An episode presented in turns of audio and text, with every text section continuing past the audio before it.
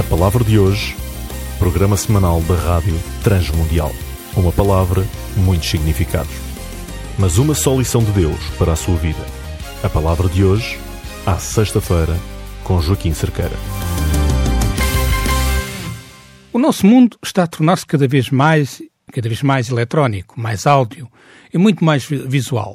E como resultado, estamos sendo expostos cada vez mais a um bombardeamento constante de imagens e ideias que são um desafio à nossa caminhada cristã.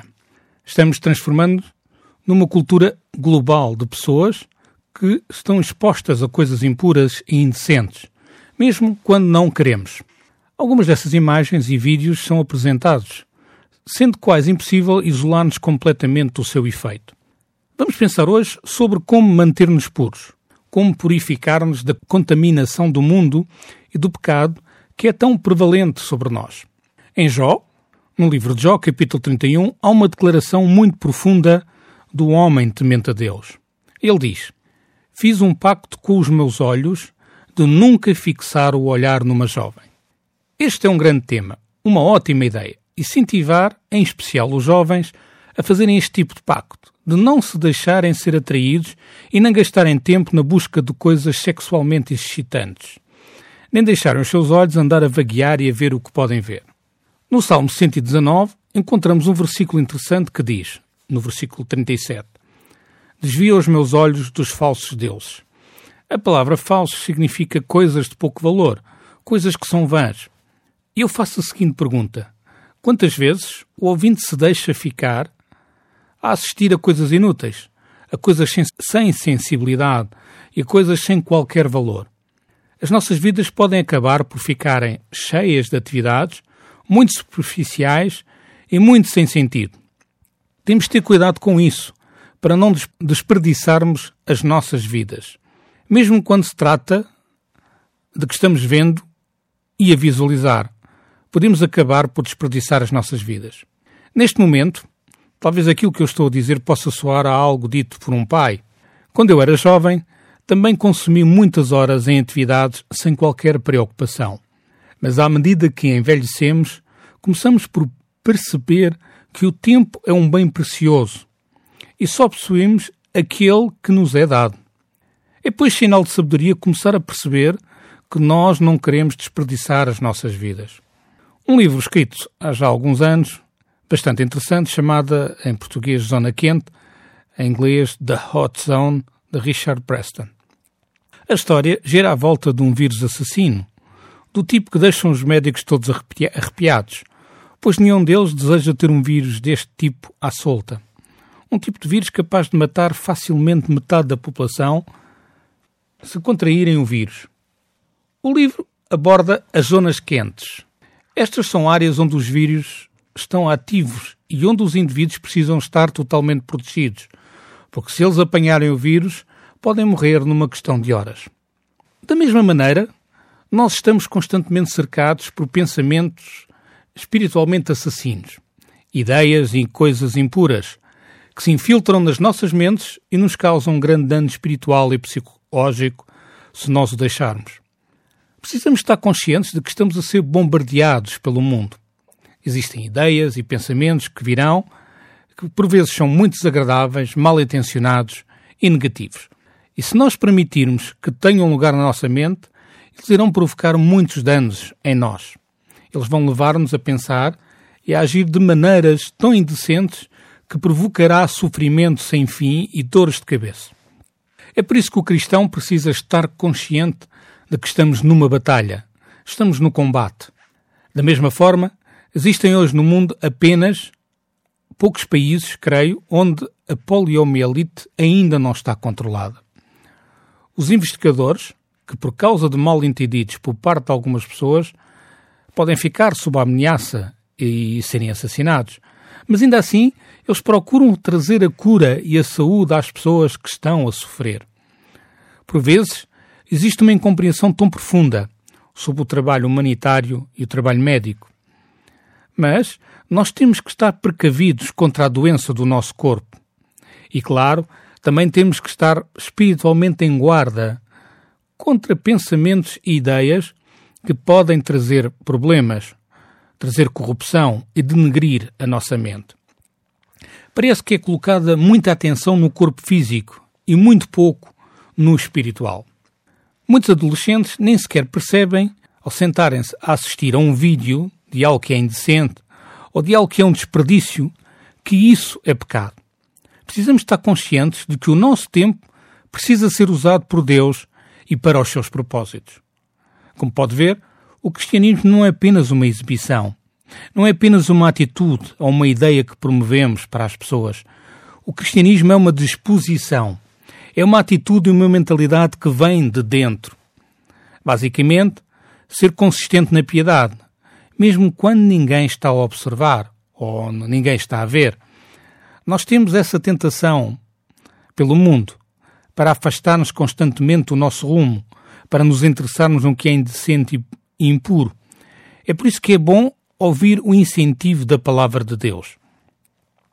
Em 1 Tessalonicenses, no capítulo 4, podemos ler no versículo 3 o seguinte: A vontade de Deus a vosso respeito é que vivam em santidade, afastados da imoralidade, que cada um saiba usar com dignidade e honra o seu próprio corpo.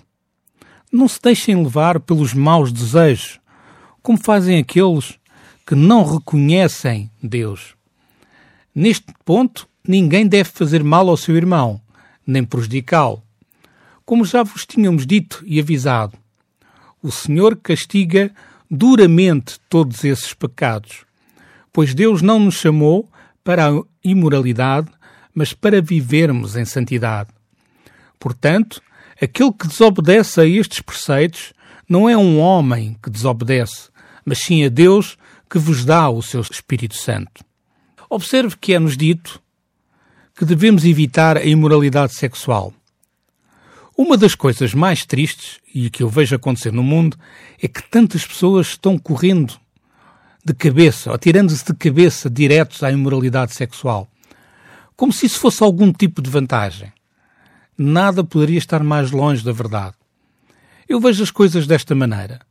Se não praticarmos o envolvimento sexual na relação apropriada, no contexto apropriado do casamento, estamos preparando-nos para uma enorme dor sofrimento e problemas.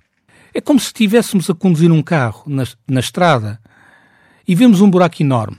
Vamos tentar evitar esse buraco, pois sabemos que ele pode danificar o pneu ou mesmo o alinhamento, a direção do carro. Se acertarmos no buraco e o nosso pneu estourar, podemos ficar presos. Ninguém irá tentar danificar o seu automóvel fazendo-o acertar de propósito no buraco. E, no entanto, é exatamente isso que as pessoas estão a fazer. Em vez de evitarem a imoralidade sexual, elas estão a saltar diretamente para ela e acabam por sofrer as consequências nos seus corpos, por intermédio de doenças sexualmente transmissíveis, e nos seus relacionamentos, através da destruição e da separação. É uma confusão total. Deus chamou-nos para honrá-lo com o nosso corpo. É por isso que o Novo Testamento nos diz, quando vimos a Jesus Cristo, o Espírito de Deus passa a habitar em nós. É por isso que o nosso corpo é suposto ser um lugar sagrado onde o Espírito de Deus habita. Precisamos, pois, estar conscientes de que as imagens que vemos na televisão e na internet vão atrair-nos como esse vírus, como essas doenças. Eles vão entrar e tentar distorcer a nossa perspectiva e tentar arruinar a nossa piedade e o nosso contentamento. Esteja, pois, ciente disso e certifique-se de que não está a perder a sua mente não está a perder o seu espírito com coisas inúteis. Isto é uma espécie de jogo, o qual é um desperdício impróprio para o cristão. Este mesmo caminho, com essas imagens e estes vídeos impuros, são tão preponderantes hoje em dia, temos que nos purificar deles. Eles irão simplesmente arrastar-nos para baixo. E eles não adicionam qualquer alegria autêntica às nossas vidas. E lembre-se o que diz em 1 Tessalonicenses 4, que Deus não nos chamou para a impureza, mas para termos uma vida santa. Isso é o que significa ser santificado. Isso é o que significa deixarmos que o Espírito de Deus nos reconstrua e nos transforme em pessoas que não vão encher os seus corações e as suas mentes com coisas inúteis, coisas ocas, coisas impuras e indecentes. mas que iremos usar as nossas mentes para glorificar a Deus e pensarmos sobre o que é certo, puro e honrado. Sabe, eu continuo a dizer aos meus filhos eles têm o poder de desligar. Eles têm o poder de controlar completamente a tecnologia. Muitas pessoas estão de tal forma fascinados que se esquecem disso.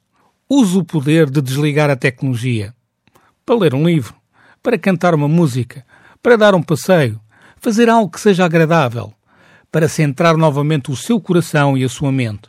Não deixe que o mundo encha o seu coração e a sua mente com esse vírus, com esse mal, com essa corrupção.